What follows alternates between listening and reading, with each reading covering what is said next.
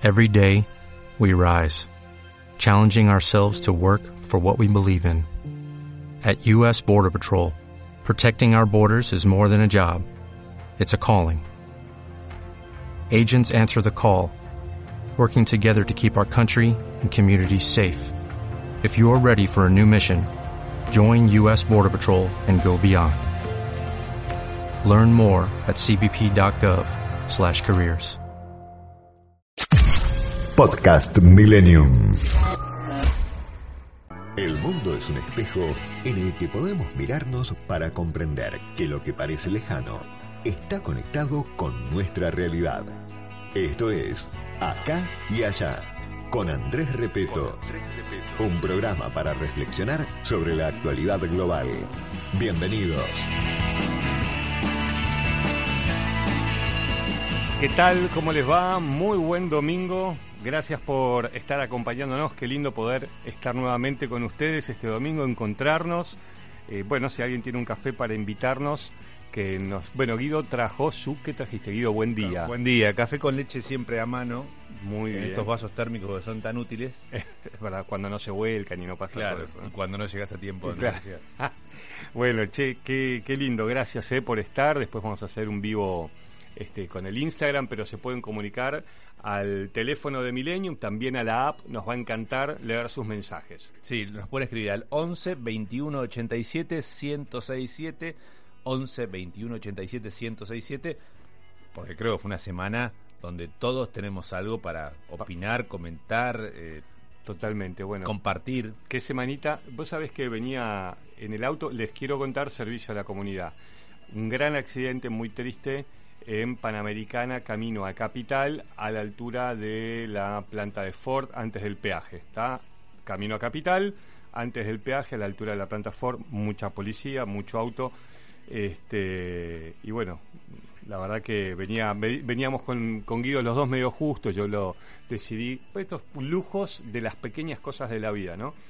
Eh, me levanto y Juan tenía que ir a, jugar al rugby, juega en Delta, eh, y dice, me lleva Martina, que es mi hija más grande, y digo, no, te llevo yo, digo, viste, el pequeño gusto es decir, lo acompaño, ya que, bueno, trabajo a la mañana con, con vos, Guido, y no, no Claro. puedo ir bien temprano, y lo dejé y llegaba justo. Llegaba justo, bueno, en los imponderables de este drama de, en la Panamericana mm, hicimos que llegue aún más justo, pero digo, bueno, esto de disfrutar las pequeñas cosas, ¿no? De poder acompañarlo, esperar un ratito ahí hasta que vino otro papá y hizo el pool y, y lo llevó hasta el club. Así que sí, pero qué semana, y venía pensando eso, ¿no? Ahí me enganché que nos hicieron vivir, ¿no? Digo que después vamos a estar hablando a lo largo del programa con Alejandro Katz, es analista político, muy lúcido, este, pa- para darle otra vuel- vuelta de rosca, ¿no? Digo, pero que por momentos eh, la clase política, digo, para no generalizar, pero en este caso quienes estuvieron peleando como perros y gatos, digo, qué desconexión me da la impresión a mí, no sé ustedes en sus casas qué piensan, qué sienten. Dice, ¿qué, qué estaría pensando esa persona que se sube a uno, dos, tres bondis, ¿no? Para ir a laburar y con, con toda la corrida.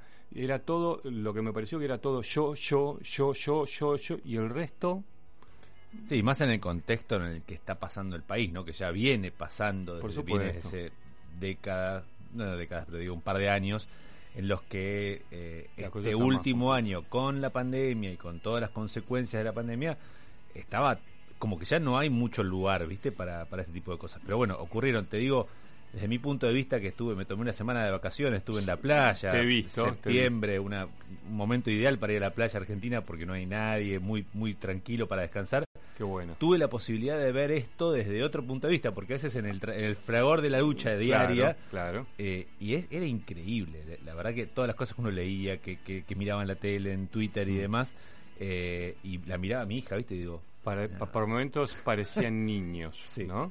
Este, sí, por eso, qué, qué semanita que nos hicieron pasar. Bueno, vamos este, a arrancar, Esteban, con, con los auspicios. Volvemos y vamos a compartir un- una canción como para relajarnos en este domingo y hacernos compañía. Este espacio es auspiciado por Perfiles.com.ar Comercialización de aceros para la construcción y la industria. Perfiles.com.ar No dejemos de cuidarnos. Usemos siempre tapaboca. Mantengamos distancia, elijamos espacios abiertos, ventilemos lugares cerrados. Para más información, entra a buenosaires.gov.ar barra coronavirus. Cuidarte es cuidarnos. Buenos Aires Ciudad. Cacique Desarrollos, el proyecto que buscas, el profesionalismo que querés. www.caciquedesarrollos.com Seguimos conectados y comunicados. Seguimos en Acá y Allá con Andrés Repeto. Qué linda las barridas que nos hacen Millennium. Gracias Esteban por estar todos los domingos acompañándonos. Eh, gracias a Perfiles, al gobierno de la ciudad y a los amigos de Cacique, chicos muy jóvenes, más jóvenes que vos y que yo. y bueno, están con su empresa Cacique, una constructora. Mucho mérito para ser más jóvenes. Sí, bueno, pero bueno, chicos muy jóvenes que están con, una constructora muy, muy linda, así que gracias por acompañarnos en acá y allá. Y antes de arrancar, te decía Guido, un poquito de música, porque todos los días nace una flor y todos los días, a pesar de todo, sale el sol.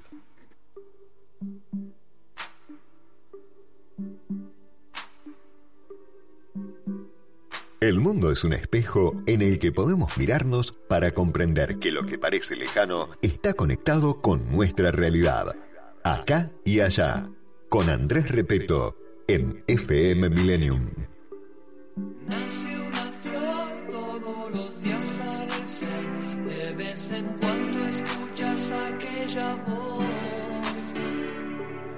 como de gustosa de cantar en los aleros de la mente con las chinchadas, pero a la vez existe un transformador que se consume lo mejor que tenés. Atrás te pide más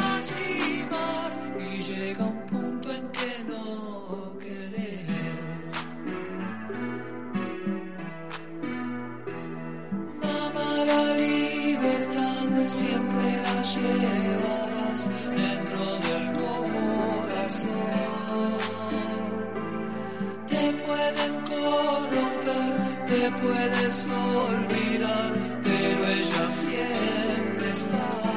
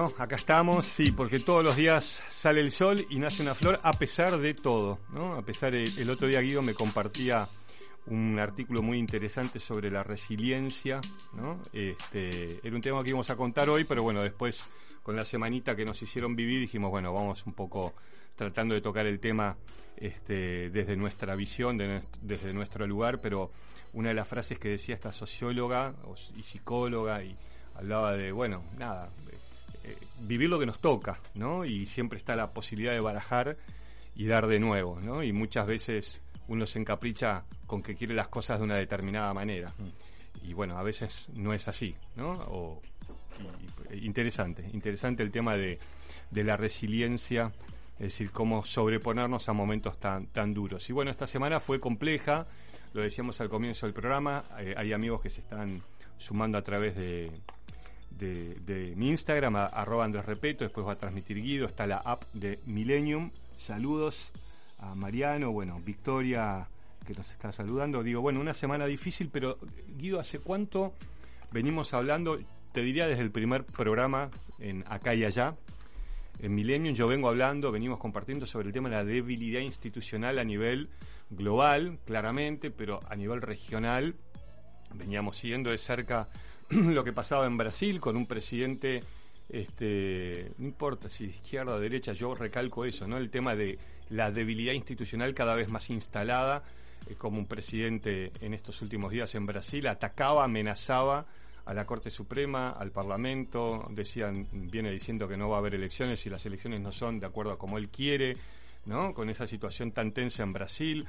Bueno, si hablamos de peleas entre presidentes y vicepresidentes, no en el cargo, pero poco después, yo me acuerdo cuando entrevisté en su momento a Correa, ya no era presidente, y bueno, eh, el hombre que dejó como vicepresidente se pelearon a muerte, ¿no? Bueno, como las situaciones de, insti- de institucionalidad en, Bolivia, en Ecuador, en Perú, donde el Congreso este, constantemente genera votos de censura y han caído un montón de, de- de presidentes. Bueno, todo lo que veíamos a la distancia parecía, nos tocó, ¿no? Esta debilidad institucional, porque eh, creo que en el fondo es eso, ¿no? Es la pelea de la vicepresidenta con el presidente adelante de todos nosotros y nosotros diciendo, hola, acá estamos, el día a día, ¿qué pasa? ¿Cómo va? Yo tengo mi un único punto de vista, creo que, que disiente un poco de eso respecto a la debilidad institucional en este caso. Ok, Yo lo que veo es que lo que pasó esta semana, por lo menos hasta ahora, mostró una, por lo menos fortaleza institucional en el sentido de que las instituciones o, o la democracia de la república siguieron su, su rumbo con una oposición que mantuvo un rol que tenía que poner, mirando. que, que mantener, eh, un gobierno de coalición con muchas internas que a mi gusto políticamente no estuvo bien de, de mostrar de esa manera, pero institucionalmente creo que el país se mantuvo en, en- en el rol que tenía que, que mantenerse. Sí creo que hay una debilidad política muy fuerte y que tiene que ver con lo que decís vos también de la región y, y las consecuencias también de la pandemia y ya la falta de partidos fuertes que, que marquen, porque acá lo que pasó es una coalición que, que- que trata de, de- de ver su rumbo públicamente, pero institucionalmente creo desde el punto de vista ese que, que al menos es una, una- no no te digo es una noticia positiva, pero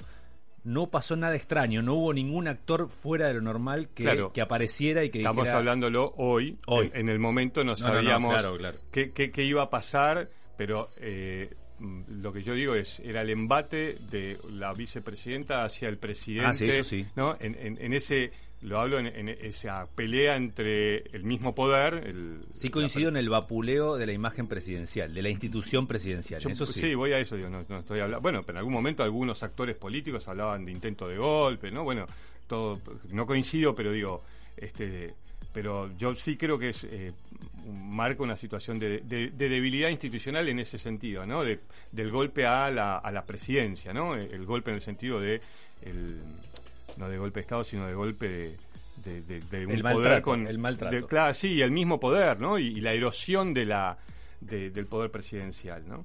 Así que bueno, ya vamos a- más adelante vamos a hablar con Alejandro Katz. Eh, hay mucha, bueno, esto también lo, lo marcaba yo en torno a, al tema regional. Por supuesto, cada país con su matiz, ¿no? Y con su situación. No es lo mismo lo que está pasando en Brasil que lo que pasa en Venezuela.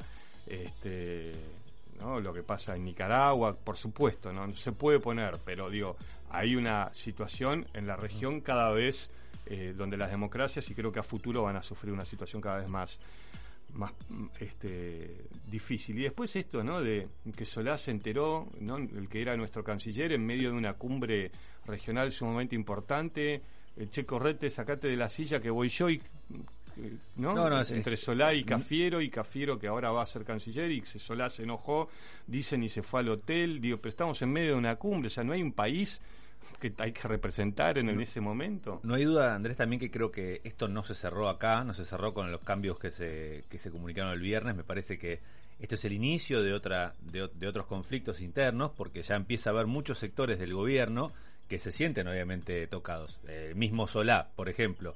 No, no- no justifico, me parece que él, yo me hubiera puesto en su lugar, hu- hubiera tratado de, de- de, de preservar la institucionalidad, el, el país y, y la- y- y algo que, que trascendiera eh, La interna. la interna. Total. Pero bueno, también es cierto que él era el casiller, que, que en vuelo se entera que quien lo llama, su jefe de gabinete, lo va a reemplazar. Es difícil, digamos. También es difícil eh, poner la cara y explicarle a los otros países que está pasando esto en nuestro país. Digamos, la. Argentina iba a, a pelear por la presidencia del CELAC, que es esta, esta institución latinoamericana Y del Caribe, eh, eh, y del Caribe muy importante.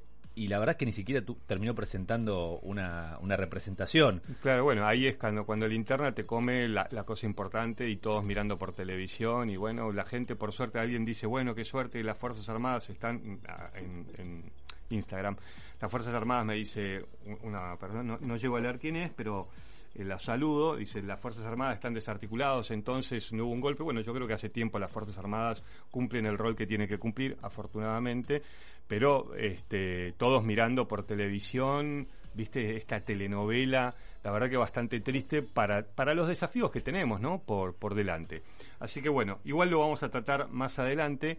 Eh, vos me ha sido ayer fue domingo eh, no ayer sábado fue el día mundial de la limpieza de los arroyos y de los ríos bueno muy interesante cómo en todo el mundo este, se pusieron a limpiar pero bueno lamentablemente el tema de, la toma de conciencia de, de nuestros ríos de nuestros mares de nuestros Vos me vas a contar ahora qué, qué viviste, que viniste de la costa, y lo hemos hablado acá, ¿no? Con Gastón Caminata y el tema de la limpieza de los plásticos. Yo vivo en Escobar y hubo una situación muy dramática el, el martes pasado, no se sabe porque la municipalidad todavía no lo dijo. Estamos esperando que AISA nos dé también una respuesta de qué pasó en su planta. Este, pero bueno, algo tiraron al agua que casi que hubo que evacuar diferentes lugares, barrios, bueno, este, y eso, ¿no? De tomar conciencia de, de lo que nos rodea, ¿no? Cuando hablamos de cambio climático, este, hubo informes en estas semanas muy importantes sobre los efectos. Digo, bueno, lo tenemos al, la- al alcance de la mano, ¿no? Para agarrar qué, vos me decías. Sí, no. Estuve en la costa y qué viste. No, porque estuve, me, me acuerdo que bueno, estuve en la playa, estuve en la, en la zona de Mar de las Pampas y me acordaba de la, de la entrevista que habíamos hecho con Gastón Caminata. Claro, de Eh, yo amo a mi playa, yo amo que mi playa limpia que- las playas de la costa. de- que aparte es vecino es de, de- de Pinamar, o sea, Claro, acá a- sí. a, unos kilómetros nomás. Y cómo cuando escuchás una historia como esa que te marca, que te marca, eh, te, te marca fuertemente lo que escuchás y que Sí, y te, marca tendencia, eh, cuando estás presente en el lugar, eh, nada, lo ves de otra manera. Y estaba, y la verdad que había mucho plástico en la playa, mucho plástico. Claro, se notaba porque, que era- bueno, la, la marea, ¿no? Lo trae, era- sí. Claro, plástico de la marea, que uno pensaba, bueno, ojalá que la municipalidad o quien pueda, un privado, que, ah, que pase con un tractor, con un rastrillo y que saque, aproveche que sacar esto. Pero eh, había una familia y, y a uno de los chicos se le sale, se le escapa una, una eh, eh, bolsita de plástico nylon y se va la bolsita volando, volando, volando y el nene atrás corriéndola para que no se fuera al mar Divino. y llega al mar. Bueno, y el nene obviamente llegó al mar, la bolsita no se metió, hacía frío, se dio vuelta y se fue y nadie hizo nada. Y había... par- Y ahí, yo te digo, estaba a 60 metros. Me levanté, fui caminando, me metí en- con hasta la rodilla, agarré la bolsa y la tiré en tacho de basura porque comprendí, lo ve uno, ¿no? Pero cuando después de haber, hecho esa nota que Con Gastón con Caminata Gastón, y con esa fundación ONG que lucha para limpiar las playas Es- argentinas. es todos los días hacer un poquito. Bueno, eh, por eso vos decías, bueno, ojalá que venga alguien de la municipalidad o alguien con un tractor, y en realidad el poder Sí. está Sí, en sí, nosotros, nosotros, es ¿entendés? cierto. Por ejemplo, yo ahora mandé a analizar el agua del arroyo Escobar, en el municipio de Escobar, con una empresa que analiza agua química, y, y dije, entre los ya pasó el tsunami. Vuelvo con lo mismo. Desde la municipalidad nadie a los vecinos nos dijo que pasó. Yo hablé con todas las personas, otros vecinos hablaron. Digo, primero darnos cuenta que cuánta más gente está en red, ¿no? Cuántos vecinos eh, están, ¿no? A veces uno se siente solito y empezás a hablar y hay mucha gente que está en el mismo tema. Y bueno, si los que tienen que hacer no hacen y los que tienen que ver no hacen y los que tienen que fiscalizar no hacen, bueno, los vecinos hoy por hoy podemos contratar una empresa privada, este, entre todos juntarnos para que no sea tan costoso y evaluar una o dos veces por mes cómo está el arroyo este, en esa zona. Digo, porque a veces uno espera que quien tenga que hacer Claro. no hace y las bolsas siguen entrando al mar. Así que bueno, me parece que es el ejemplo que tenemos y, y el, y el poder que está en nuestras manos. Eh, es uno de los temas para compartir un poquito más de música y les quiero contar, les quiero contar la pospandemia que ya está entre nosotros. Hay una, si eh, la telenovela fue la pelea entre la vicepresidenta y el presidente, a nivel mundial, Guido, hay una pelea que tiene un título. ¿Sabés cuál es? No. AUKUS. Oh. Ahora les cuento.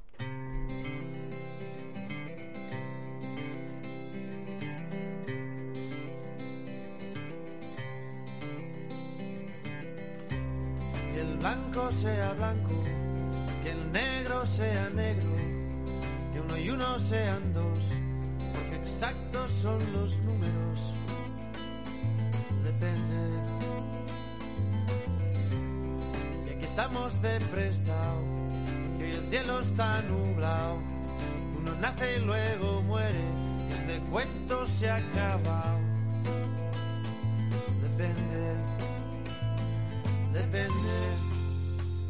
De qué depende,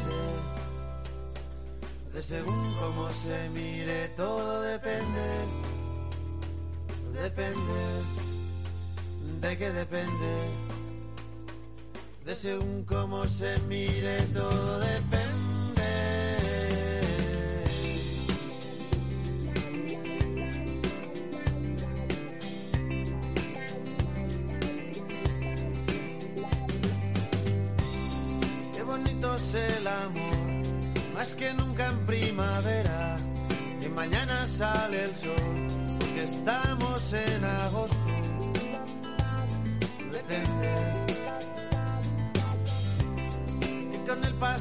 Del tiempo, el vino se hace bueno.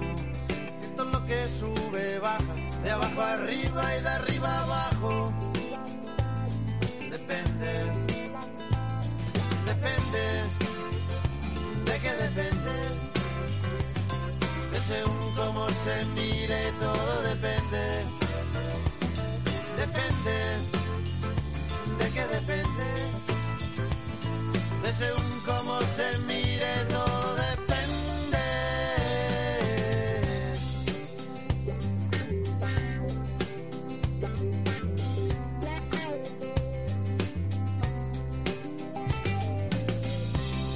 que no has conocido a nadie que te bese como yo, que no hay otro hombre en tu vida que de ti se beneficie.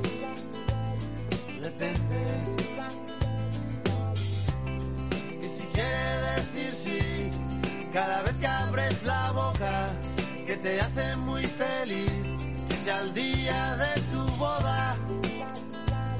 Depende. Depende, de qué depende, de según cómo se mire, todo depende, depende, de qué depende, de según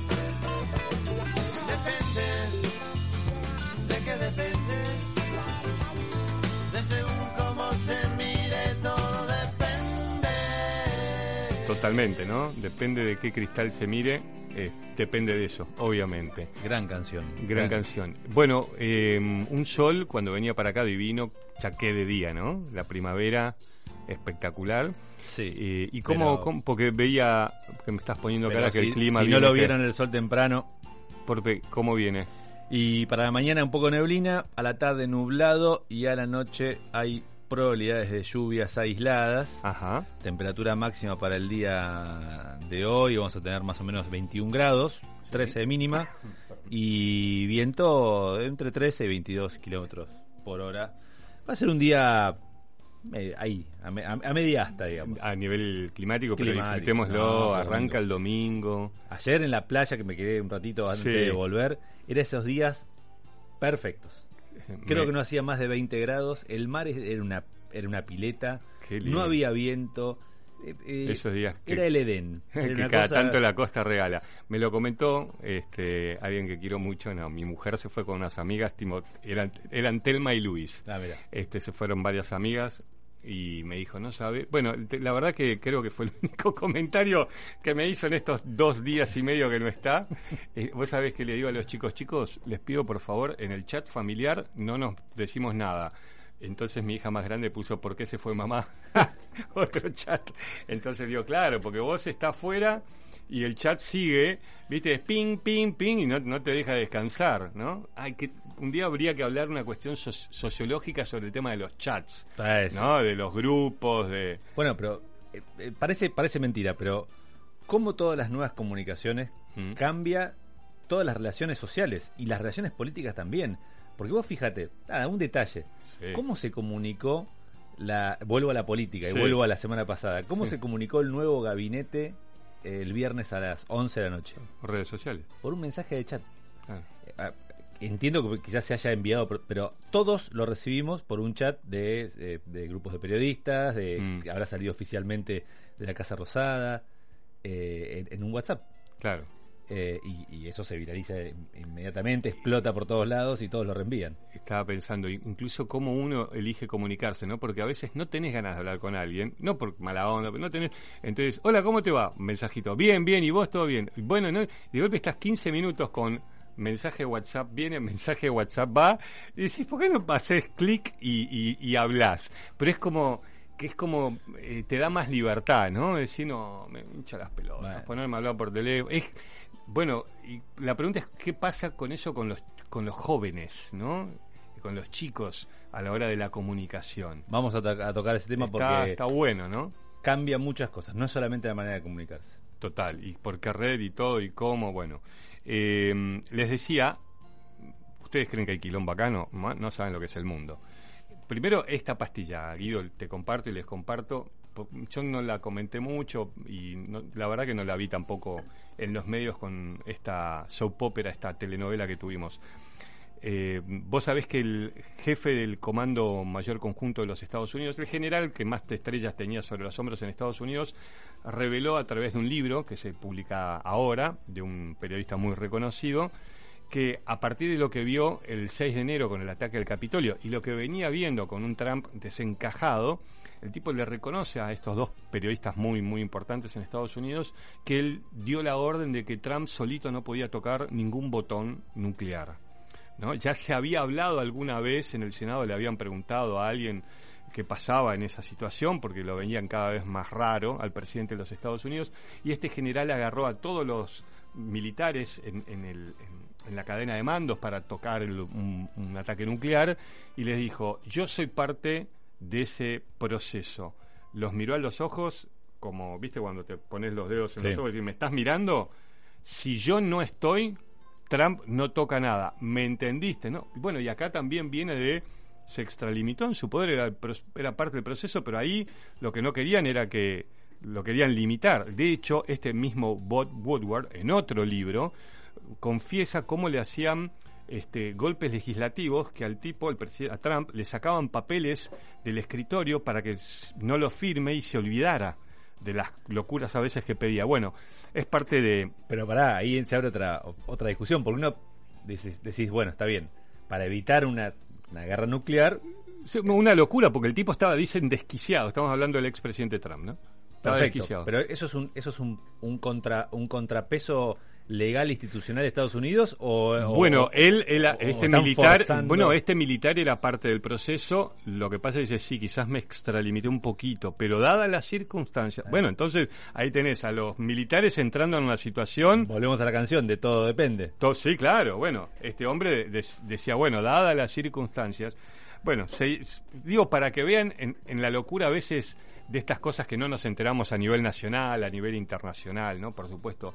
Y esta semana, esto quería compartir con ustedes, hablamos mucho de la pandemia y de esta pospandemia que se anticipa, yo digo, ¿no? La pandemia trajo cosas que iban a pasar más adelante, las trajo ya. Y AUKUS es una alianza militar entre Estados Unidos, Gran Bretaña y Australia, Australia como cabecera de playa para lo que puede ser el enfrentamiento con- contra China y Estados Unidos le está dando tecnología nuclear para los submarinos nucleares, este, o con, digamos, no con capacidad nuclear de misiles, sino con propulsión nuclear australiana. Es algo que solamente Estados Unidos a lo largo de su historia le ha dado a los británicos, ahora se los va a dar a los australianos, justamente eh, con miras a tenemos que empezar a equiparar el gran quilombo que tenemos ahí, que es China, ¿no? O sea, eh, China está mm, eh, enfrentado con muchos países de la zona, Estados Unidos está mirando, por eso Biden saca las tropas de Afganistán, porque empieza a mirar, bueno, el, el gran desafío que tenemos es China en lo geopolítico y en lo militar, y ahora hay todo un gran quilombo porque había un convenio firmado con los franceses, entonces los dejaron de lado, a los, los franceses con los australianos tenían el acuerdo económico, los dejaron de lado y por primera vez en la historia Francia llama a un embajador suyo en, Washington. O sea que hay un, un tema diplomático. Digo, les cuento esto para darles un panorama de uno de los temas internacionales más importantes también de ayer, de hoy, de esta semana, que tiene que ver con a dónde va el mundo en este aspecto. Por supuesto, lo climático siempre lo hablamos, ha habido también varios temas, pero quería compartir esta telenovela que tiene un título, se llama eh, AUKUS. Cada uno como es. Cada uno como está. Cada uno donde va. Escucha. Milenio, milenio, milenio. 106, 7. Tiempo de publicidad en Millennium. Las cosas más sencillas de la vida son muy importantes, no se olvidan. La pasta del domingo, la alegría y el aroma pomarola en la cocina. Por calidad, molto conviene, porque si es molto Molto, siempre junto a las familias argentinas. Escucha Millennium en tu teléfono con nuestra nueva app. Podés escribirnos en vivo y estar más conectado con todos los programas de tu radio. Ahora Millennium te acompaña a todas partes. ¿Estás pensando en vender tu casa? En Jusec Inmobiliaria te ofrecemos la mejor orientación para todas las instancias de la operación y así podrás tomar la decisión más acertada. En Martínez, Jusec Inmobiliaria, contención profesional muy personalizada. Teléfono de contacto 4733-0101. El fútbol es algo muy importante como para escuchar a cualquiera. Y en ESPN están los que saben. Viñolo, Clos, La Torre, López, Ruggeri, Fantino, Beltrán, Rubinska, Simón y todos los expertos que necesitas. Viví tu pasión por el fútbol de lunes a lunes, en vivo por ESPN. Art de Yasmina Reza, dirigida por Ricardo Darín y Germán Palacios, con Pablo Echarri, Fernán Mirás y Maika Migorena. Tres amigos y la compra de un cuadro blanco que hace tambalear los valores que creían compartir. ¿Cuánto conocemos en realidad a nuestros mejores amigos? Funciones de miércoles a domingo. Teatro Multitabarisco Mafli. La magia de este planeta está contenida en el agua. Hidratate. Tu cuerpo te lo pide. Agua mineral Antártica. Fin de espacio publicitario. Millennium 106.7. Una radio para que mires la vida como es y no como está.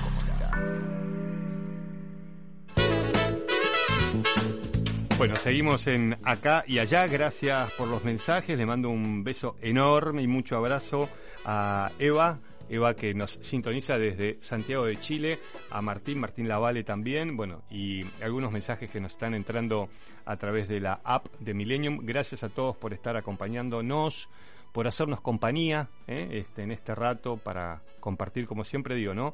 puntos de vista y nos interesa muchísimo lo que piensan, lo que sienten ustedes de lo que le vamos compartiendo en esta mañana. Y por supuesto que uno de los temas eh, fue lo que pasó eh, en la Argentina esta semana y queríamos hablar con Alejandro Katz, es analista político, y preguntarle qué, fue lo que vivimos. ¿Qué tal Alejandro? Buen día, Andrés Repeto, Guido Baistroqui te saludan. ¿Cómo andás?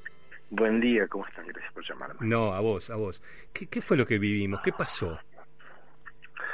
A ver, eh, yo voy a hacer hipótesis, es muy difícil saber exactamente qué pasó y seguramente pasaron muchas cosas, eh, algunas de las cuales iremos conociendo con el tiempo.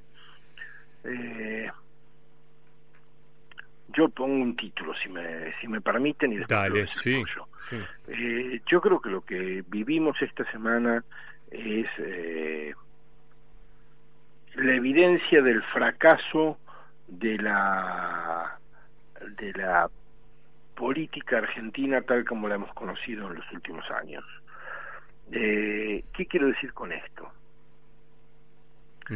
Evidentemente la crisis de, de, la coalición gobernante es resultado de la derrota electoral del domingo pasado.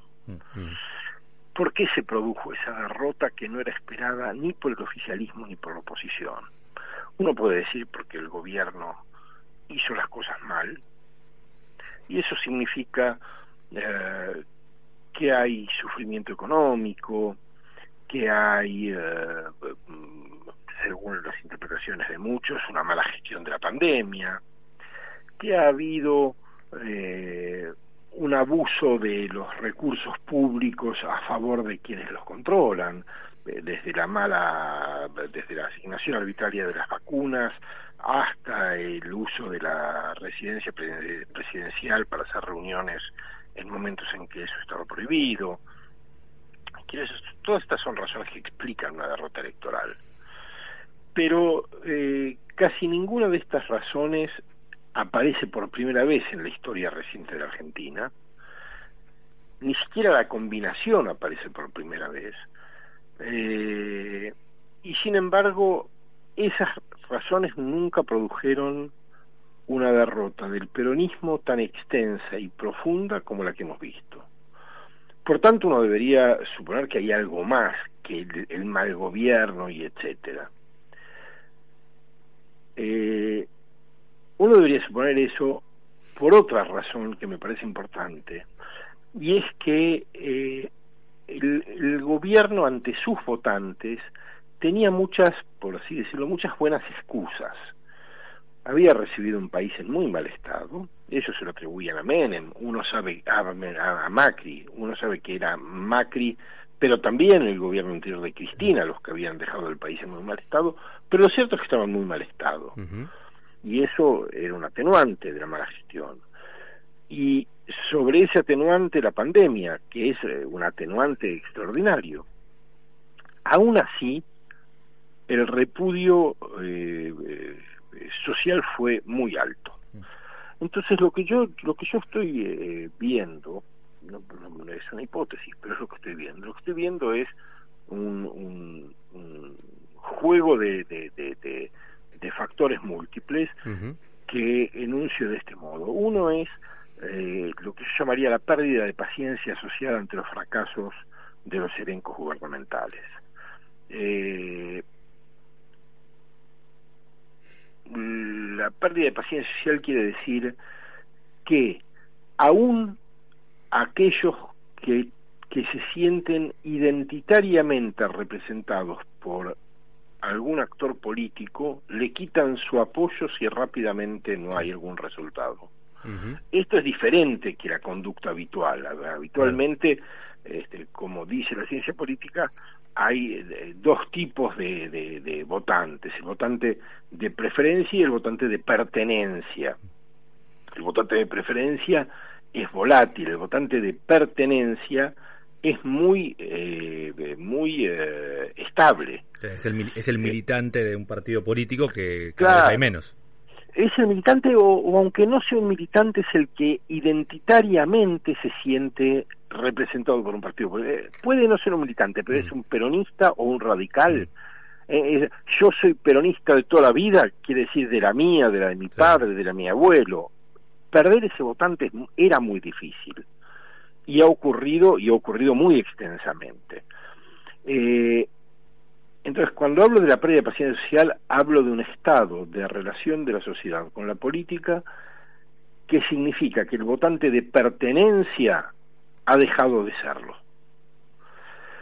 Esto se, se explica por muchas razones. La más sencilla es que hace 10 años que el país está estancado, hace 4 años que cae, y eh, esos 10 años suponen 4 años de Cristina Kirchner, 4 años de Mauricio Macri, 2 años de Alberto Fernández.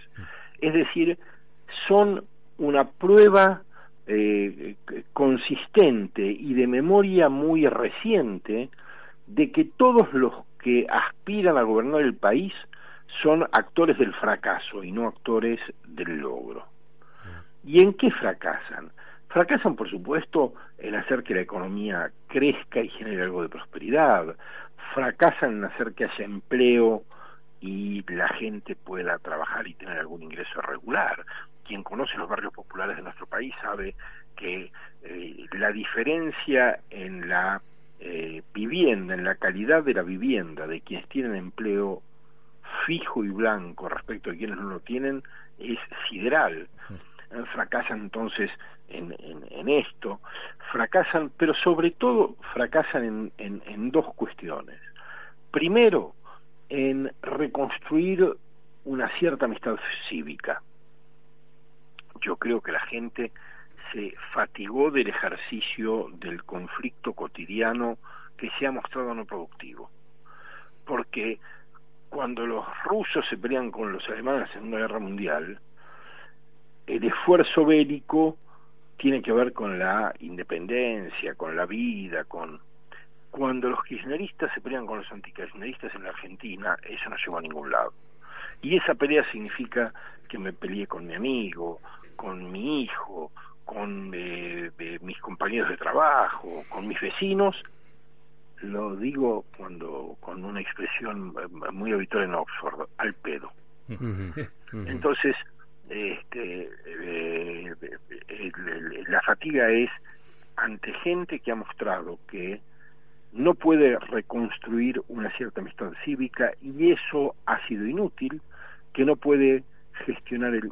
pero sobre todo que no puede extender el horizonte de expectativas, que el horizonte de expectativas en Argentina es cada vez más próximo, cada vez más inmediato, que está colapsado y no se puede vivir así se puede vivir con poco si uno sabe cómo administrar ese poco. Y para administrar ese poco hay que tener un horizonte más o menos claro.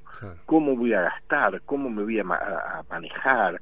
¿Qué puedo hacer para mejorar? Pero eso supone poder pensar el tiempo. Bueno, los elencos gobernantes de la Argentina han sido incapaces de dar respuesta a estas necesidades que en mi opinión son mucho más importantes que las necesidades materiales.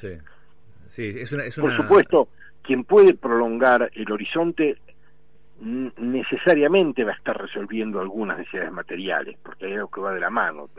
Pero lo que a mí me parece que está eh, jugando fuerte es esto último. Eh, entonces, eh, ¿qué significa la, la, la fatiga social? Significa que sabemos que tenemos gobiernos que van a hacer las cosas mal, que por tanto eh, tienen que mostrar muy rápido que pueden hacer algo diferente. Cuando lo muestran, tenemos muy buena aceptación de lo que nos proponen. Alberto con el 85% de imagen positiva, solo por dialogar con los Rodríguez Larreta y Kicillof. Duró poquito, ¿no? Pero bueno. Pero pero pero cuando lo hizo toda la sociedad dijo bien flaco por fin y en cuanto dejó de hacerlo le dijeron sus votantes dijeron no así no macho esto no ya lo hemos visto y no sirve no sirve. Entonces, o la clase política entiende que tiene que hacer algo diferentemente, entiende que tiene que hacer algo diferentemente, no quiere decir que tiene que hacer más de una cosa o menos de una cosa, sino que tiene que hacerlo distinto. Lo, lo que ha pasado el domingo es que la expectativa no tiene que ver con los grados, sino con, con la calidad de la política que se produce. Alejandro, una pregunta ahí, hablas de que la, dirigencia política tiene que entender que tiene que hacer algo diferente y lo mostrás muy bien, como cuando había diálogo y había concordancia y trabajo conjunto, aún entre diferentes, la imagen positiva del presidente era altísima, histórica. ¿Y cómo se explica entonces que la dirigencia política, teniendo las herramientas y el conocimiento y la escucha social, que haga lo que hizo el, el, la, semana pasada? O sea, todo lo contrario a eso, eh, llevando las internas al extremo te, te pido que me disculpes si disiento, porque vos dijiste teniendo las herramientas y el conocimiento, y yo creo que en una medida muy importante no tiene ni herramientas para mm. actuar diferentemente, ni conocimiento para actuar diferentemente. Creo que una de las características de nuestra dirigencia política es la ignorancia, la incapacidad y la limitación intelectual. Y cuando digo la limitación intelectual quiero decir la imposibilidad de pensarse más allá de sí mismos. Claro la convicción de que el mundo tal como lo ven es el único mundo posible, es el único mundo existente, y que quienes no lo ven de ese modo son o perversos o equivocados o subnormales o algo por el estilo. Claro, parecían niños, ¿no, Alejandro, cómo se peleaban, digo, para ser este caritativo, ¿no? Te quería preguntar, te estaba escuchando, me iba anotando algunas cosas eh, y yo me, te pregunto, ¿crees que la gente está percibiendo una nueva clase social, que en este caso es la política? Eh, me sale la palabra casta y quizás eso puede ser el resultado de que un político haya tenido el resultado que tiene. Y después yo veía la madurez de, de, nosotros, ¿no? De la gente que se seguía tomando dos bondis para ir a laburar, es decir, mientras ellos, no importa casi era la coalición de gobierno, si es junto por el cambio que miraba la distancia, no digo, pero mientras pasaba la gente seguía diciendo, bueno, ustedes no administran, no hacen, yo tengo que seguir laburando, muchachos. Entonces, me pregunto si no hay, por otro lado, no hay más madurez en la gente que en quienes tienen que tomar decisiones. Bueno, a ver, eh, hay muchas preguntas en tu pregunta. Una es, eh, ¿es una casta? Bueno, yo no, no, no diría que es una casta. Este, no, me sale la palabra casta, digo, por, porque alguien la está mencionando en la política y tuvo un, rédito interesante. Yo me pregunto si la gente no ve a los políticos hoy como una nueva clase social. Sí, eh, yo no, no, usé la palabra casta justamente por cómo la ha usado Milei, que claro, claro, la toma de otra tradición, no de otra, sino de una tradición bastante clara es una, una tradición de un populismo antisistema Este, que, que, que, que, yo no solo repudio, sino que... No, está bien, pero digo, él no la, él viendo, viendo esa visión de que la gente quizás ve a los políticos que están en Narnia... La clase política, la idea de la clase política es una idea que tiene una, formulación larga en, las ciencias sociales, de Gaetano Mosca y, y, otra gente, este, y que hace referencia a un grupo que se especializa en el manejo de, la cosa pública de un modo profesional este, y, esto quiero decir eh, eh, también diría desde, otros puntos de vista seguramente beberiano etcétera tampoco llama la atención que aparezca una burocracia estable que esa burocracia tenga una dirigencia que se renueva, que se alterna, ¿no? que, se, que se alterna en procesos electorales. Este, eh, el, problema bueno, hay dos problemas, o muchos, pero yo digo solo dos. Uno, desde un punto de vista filosófico, uno puede decir eh, la transferencia de la decisión de la cosa pública a un grupo que se ha ido cerrando y que toma decisiones, demasiadas decisiones por nosotros, no necesariamente es una buena idea. Habría que eh, encontrar las formas de que la democracia sea una democracia mucho más participativa de lo que es, y en la que eh, no estemos sometidos a lo que a lo que Roberto Gargarella llama la, extorsión democrática o electoral, no, recuerdo cómo lo llama, pero es decir, eh, que, con un solo voto tenemos que decir todo lo que pensamos de todas las cosas. Totalmente. No tenemos que votar a alguien cuya propuesta económica nos interesa, pero que su postura sobre el aborto no nos interesa y que su eh, quiero decir, en un solo voto tenemos que decir cosas contradictorias y entonces estamos como extorsionados. Si no queremos que gane Macri, tenemos que votar a Alberto Fernández que nos parece que es no sé qué o al revés, etcétera. Entonces ahí hay un problema, pero es un problema cuando digo filosófico, quiero decir la filosofía política tiene que ver cómo resolver eso si es que puede.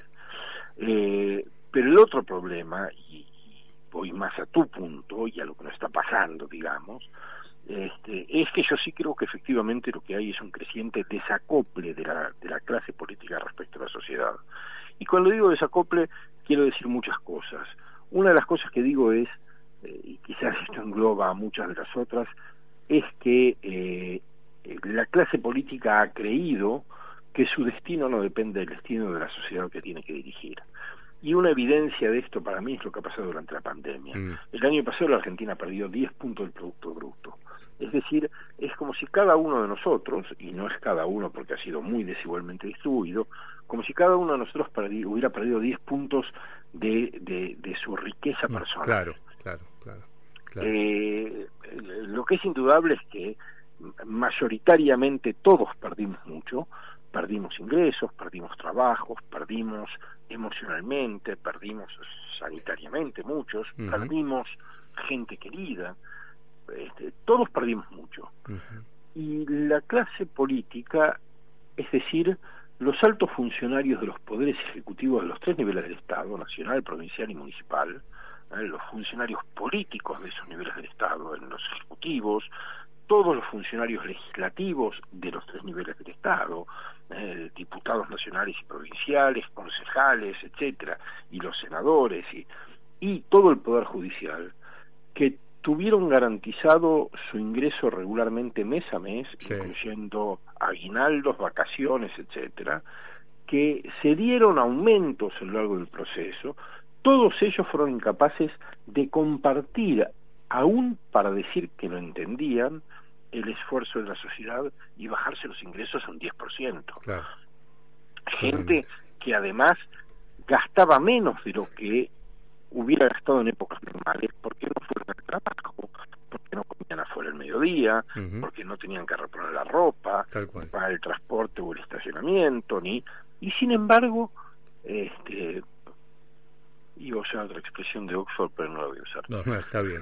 Alejandro, no, te, agradezco. Nosotros estamos terminando, pero lo que queríamos hablar, estamos hablando con Alejandro Katz, analista político, y te agradezco porque lo que queríamos ver era, bueno, eh, hacer una visión diferente de lo que nos está pasando. Así que muchísimas gracias, gracias por habernos ayudado a, tratar de comprender en, dónde estamos, qué está pasando, no más allá de una elección, del voto, más allá de una interna dentro de una coalición de gobierno. Alejandro, gran abrazo y gracias por acompañarnos a Guido y a mí en acá y allá. Gracias a ustedes por llamarme y tengan lindo. No, gracias, muchísimas gracias.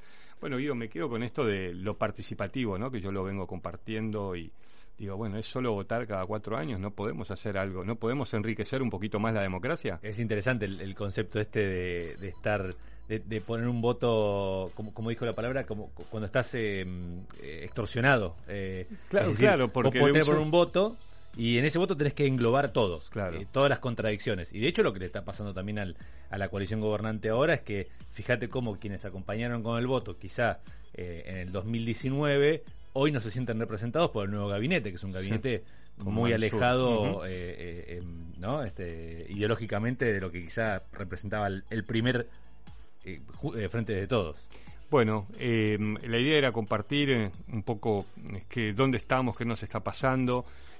Creo yo que la democracia debería ser mucho más participativa, eso le daría mucho más poder. Bueno, estamos en un mundo con eh, instituciones cada vez más débiles y democracias cada vez más débiles. Por eso, desde la democracia tenemos que aprovechar a fortalecerlas. Tengo unos mensajes, Andrés. Eh, por ejemplo, nos envía Alicia de Recoleta, nos, envía una crítica constructiva que después me pide por favor que la hablemos en privado. Ah, muy bien, gracias. La voy a perfecto, respetar. pero en privado, muy bien. Nuestro, nuestros políticos son totalmente improvisados y faltos de contenido social. Gracias por el programa, dice, dice Alicia. Eh, después, por ejemplo, tenemos, bueno, agradece acá, no, tengo el nombre, pero agradece la, intervención de Alejandro Katz, que le gustó mucho.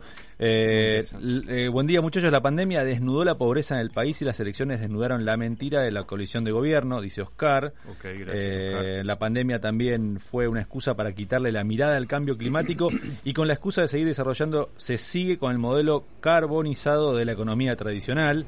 Eh, bueno, hay varios mensajes que nos, no, nos bueno, durante la mañana. Agradecemos a todos y a todas por, por estar con nosotros y compartir sus, opiniones. Bueno, ya viene Walter Brown, que va a hacer también un análisis muy interesante. Eh, nos vemos, Guido. El... Eh, sí, el, domingo que viene tenemos una semana que esperemos que sea un poquito más un poquito más, no sé si tranquila o no sé que piensen un poquito más en la gente de a pie. ¿Cuál fue tu sensación, ah, para cerrar, tu sensación como, como, como argentino? No, no, no, mira, como, como Andrés Repeto, que no estaban, que estaban pensando solo en ellos, nada más que en ellos. Y mm. no, hago este crítica al gobierno, digo, ellos pensaban en ellos, ¿no? Sí, sí, la verdad que estuvieron muy lejos de, de, lo que la gente necesita, que es, bueno, gobiernen, administren, vamos para adelante, ganaste, perdiste, no importa, pero vamos para adelante. Eh, en este contexto. Y la verdad que fue este, bastante bastante triste ver que no cómo se pelearon, ¿no? no la verdad eh. que me parece que pensar un poco en la gente a la que dicen tienen que ayudar en el día a día. Bueno, esperemos que esta semana sea un poco más estable, más tranquila, aunque creo que el mar de fondo por va a seguir eh, por varios meses. Bueno, veremos cómo sigue, esperemos que sea una semana en paz. Los dejamos con Walter Brown en Millennium. Buen domingo, ¿eh? Gracias por estar.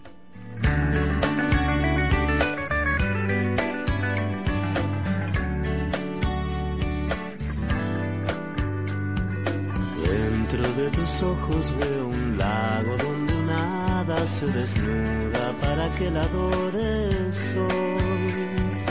La melancolía de la tarde me ha ganado el corazón y se nubla de dudar son esos momentos en que uno se pone a reflexionar y alumbra una tormenta.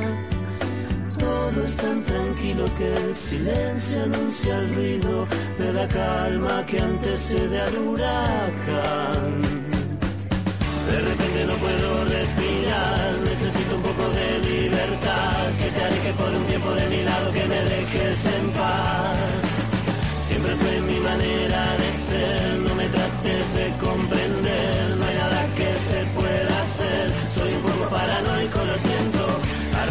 te empiezo a extrañar, me preocupa que te pueda perder, necesito que te acerques a mí para sentir el calor de tu cuerpo, un osito de peluche de Taiwán, una cáscara de nuez en el mar, suavecito como alfombra de piel, delicioso como el dulce de leche.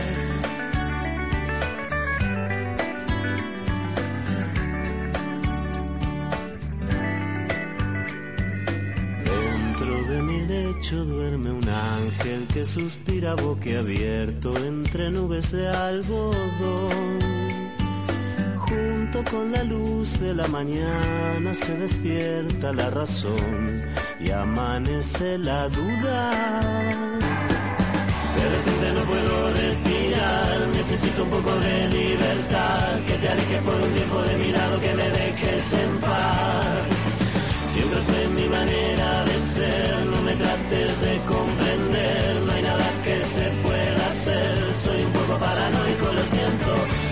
ratito ya te empiezo a extrañar, me preocupa que te pueda perder, necesito que te acerques a mí para seguir el calor de tu cuerpo, un osito de peluche de Taiwán, una cáscara de nuez en el mar, suavecito como alfombra de piel, delicioso como el dulce de leche.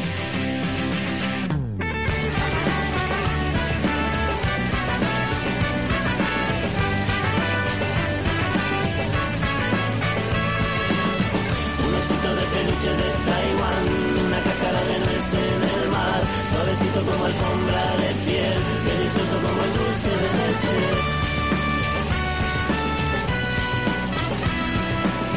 Un osito de peluche de Taiwán.